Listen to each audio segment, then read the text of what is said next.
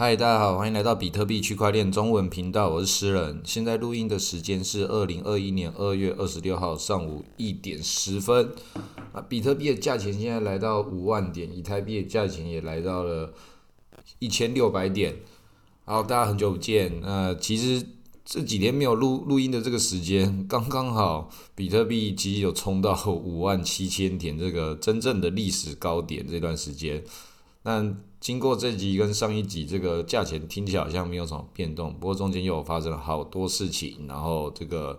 市场的情绪也是波涛汹涌的，一轮又一轮，到底现在发展成什么样子？可能大家也都很想要往下了解。那我也来把我最近的感想，还有所遇到的事情跟大家讲一讲。啊，虽然这几天那个没有录这 podcast，不过也大概才十天而已，大概有被一些朋友开始。催促我要赶快更新了，那真的很感谢大家的支持。那其实呢，这段时间我在群组中还是偶有出现，讲一些我现在对这个市场的看法。那我也大概讲了一阵子了，其实，在停更之前，前面一段时间就一直在讲，开始要把自己的那个资产那个收敛回到比特币上面了。因为这个逻辑很简单哦，就是不管接下来要走的是牛市，还是要走的是熊市。不管是哪一个，即便是牛市，所有的小币要一直往上涨的时候，你还是会回到这个比特币这边，把它才回到这边来，才是一个最合理牛市才继续往前走的一个可能。比特币再继续往上涨，可能攻到个八万、九万、十万，那这样的话，其他小币才更有更多的空间可以往上涨。好，那如果不是这个牛市的剧本，是熊市的剧本的话，就是啊，大部分的小币都要往下跌，或者是比特币要往下跌的时候，小币只会跌更惨。那不管按照哪个剧本来讲，你收编让自己的这个资产回到比特币上面，是一个那个太合理、太合乎这个逻辑的事情了。所以很多人都在这个时候还继续在看这些小币啊，看说哪一个会涨，这个东西就是你在玩的还在上一轮游戏的事情。这个小币的这个疯狂市场，现在这个这个 party，它接下来就只会越来越难玩而已。他他如果说这个市场要继续往下走，还要继续在里面玩的人，你要得到好果子吃这件事情是是几率是很低的。那如果说你真的是还想玩小币的人，我也建议你，你就思考一下，你这些你要玩的小币，你有投入到你的情绪、你的你的资产、你的研究各种等等，不管你投入什么东西，你愿不愿意放它放了一整个熊市，这个才是最重要的。你现在玩小币的话，就要做好这个觉悟。就要做好这个觉悟，这些小币过了一整年的熊市之后，它能够比现在的资产之后会涨得更高，甚至超越比特币，你才有这个才有这个理由去买小币。那这段时间有一个涨得非常夸张的是那个我们的币安智能链的那个 BNB，就是币安自己的这个平台币，哦，那真的是涨得非常多诶。那其实这个确实也是一个币安那个布局很漂亮的一个一个。一个策略哦，因为我自己是当然是没有那么那么喜欢这样的事情，但是我们换个想法来想的话，就是虽然很多人跟我一样，可能对币安，哎，你怎么去那个对以太坊这个去中心化的这个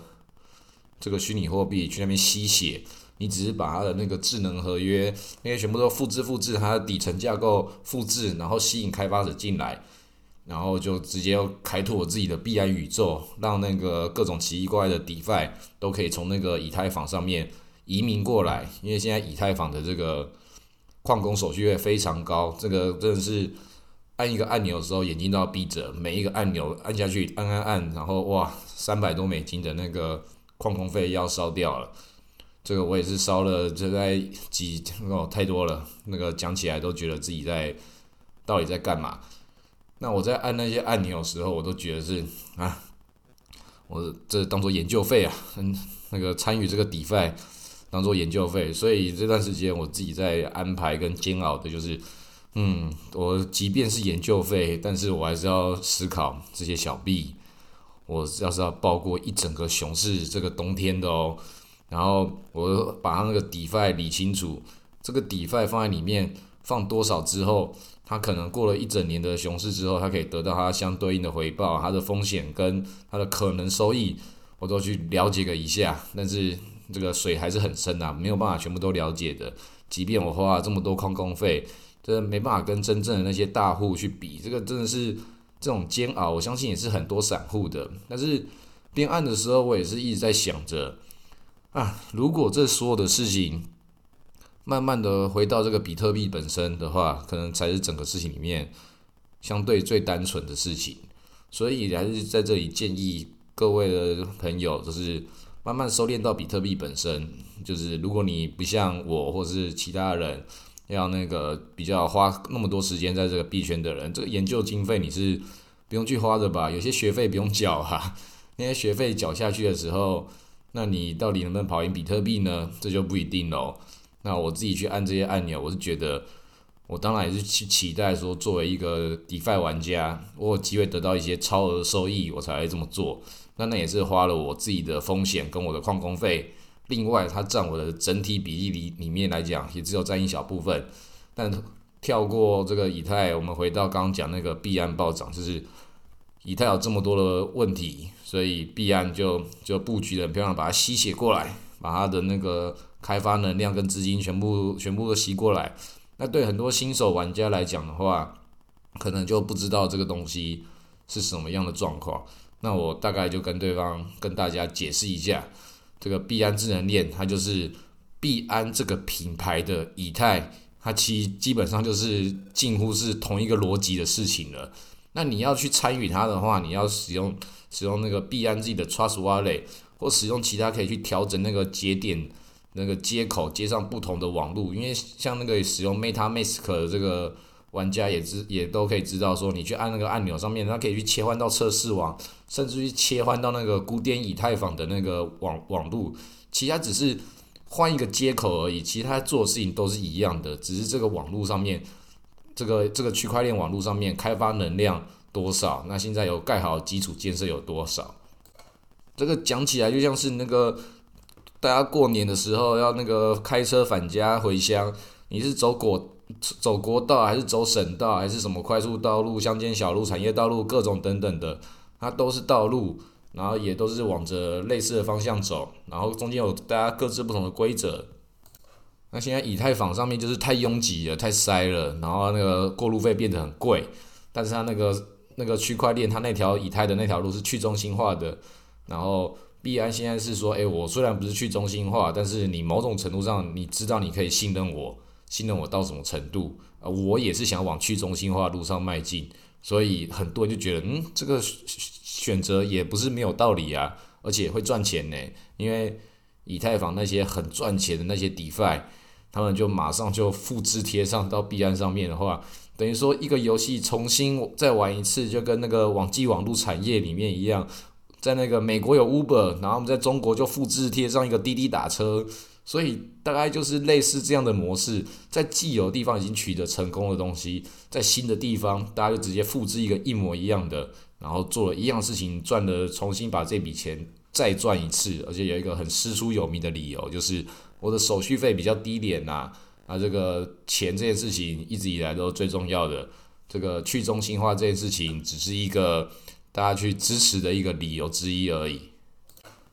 所以其实我本来不太喜欢币安这样亲门踏户到去中心化领域的的这种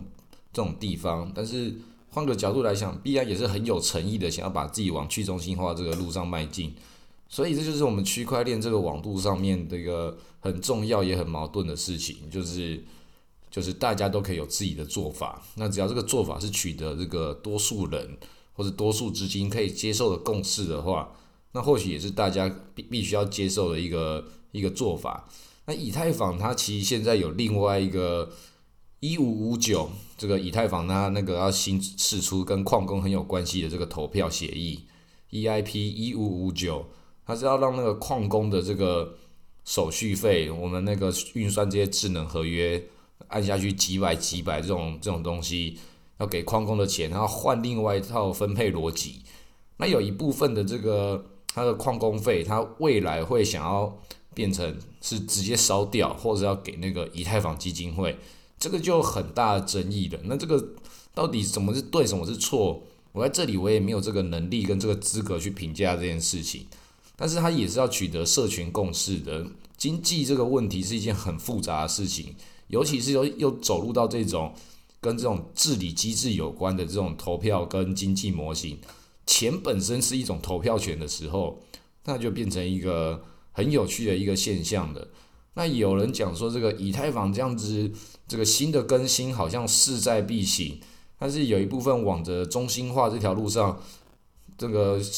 不太好的一个回头路。但是也有人讲说，不是，它它只是看起来看起来好像是回到以太坊基金会。但是呢，以太坊基金会也是去中心化，只是人少了点。然后，那个区块链的另外一个币安，然后它越来越去中心化，到底哪一个是对，哪个是错？就像是 Apple 跟 Android 的关系，到底哪一个比较好，哪个不好，各有支持者。这个大家都可以战得昏天黑地，到底怎么样？社群还要要一场大战，币安教徒跟以太教徒也要开始撕逼了。开始讲说那个以太这种自以为是贵族的链，那币安这种才是真正的一个贴近人民的、贴近一个底层底层用户的一个真正需求，它是往去中心化去努力的。啊，这个就是大家的观点都都可以去去思考去斟酌。不过回到更前面一直强调的话题，比特币，比特币，赶快把你的比特币握好。其他这些以太币啊什么的，都还有可能会继续爆炒各种的话题。但是你不管怎样，你回头来看，比特币都还是永远这件事情的真正的这个价值最高的指标。我自己这段时间也都是一直有一有一些很奇怪念头在脑袋中一直去思考，为什么要我要去弄那些有的没有的这些各种小币呢？我是不是应该爆了更多的比特币，把这些小币都卖卖卖卖卖？全部都卖掉，即便他现在已经占了我的仓位，已经不到二十趴了。我在如果说他仓位再变得更小的话，我那些矿工费付起来都付得太不合理了。我说干脆不要玩那些 DeFi 了，直接所有塞到比特币是最正确的选择。但是但这样的话，我这可能接下来录这些节目的时候就越来越单调，变成就是一直喊着比特币那种这种我们这种信仰基础就变得哎好像好薄弱。那个，你跟我讲什么什么什么 DeFi 什么那些经济结构都不重要了，我就我只跟你讲比特币，那这样听我们节目干嘛？这是就是要把故事讲的有趣一点嘛，所以我就把当做啊，那个都是研究经费，刚刚讲的研究经费。但是我真的推荐各位用户的话，你还是就是买了比特币，比特币就是最单纯最好用的，大道至简。它接下来都还有可能会会再把那个现在这些我们看到了其他小币的他们市场。实用性的这个市场再把它抢过来哦。现在讲的比特币很慢啊，或什么的，闪电网络已经越来越快喽，已经越来越完善喽。然后闪电网络也有讲说，诶，那个不就是也是另外一种抵赖，你也是抵押进去，也是有点也是蛮中心化的这个路径走啊。对，是这样没错啊。以太币不也是嘛？你不只是那个接下来二点零也不是嘛？也是要开始要去抵押一部分钱。所以看起来其实。这些事情大家都有不同的妥协结果，然后得到大家都最最需要就是啊速度变快，手续变变变低，好用还是然后继续维持着相当的安全性，这是大家都需要的一个状态嘛。那等比特币的那些事情都搞定的时候，是不是那个又就没其他大家的事了？会不会这样？很有可能。所以那个我们频道才叫比特币区块链中文频道，不会叫比特币以太币区块链中文频道，就是。大家这样可以知道，其实我是比特币教徒的。其那个，即便我很喜欢以太币，我对它更多的是一种一种好奇心，然后也是抱着很大一种投机心态才去玩以太币。也会觉得以太币很酷，但是按照那个合理的这个长期投资的逻辑来讲的话，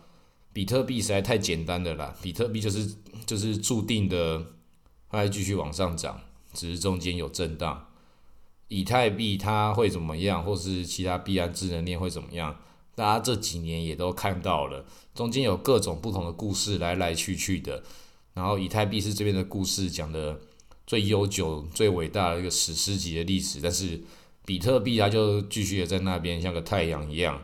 然后价值在那，然后下面都是平凡百姓，都是各种的王公贵族自己的潮起潮落，各种的纷争，各种的战乱。但是比特币就代表了这个区块链产业的这个季节，它的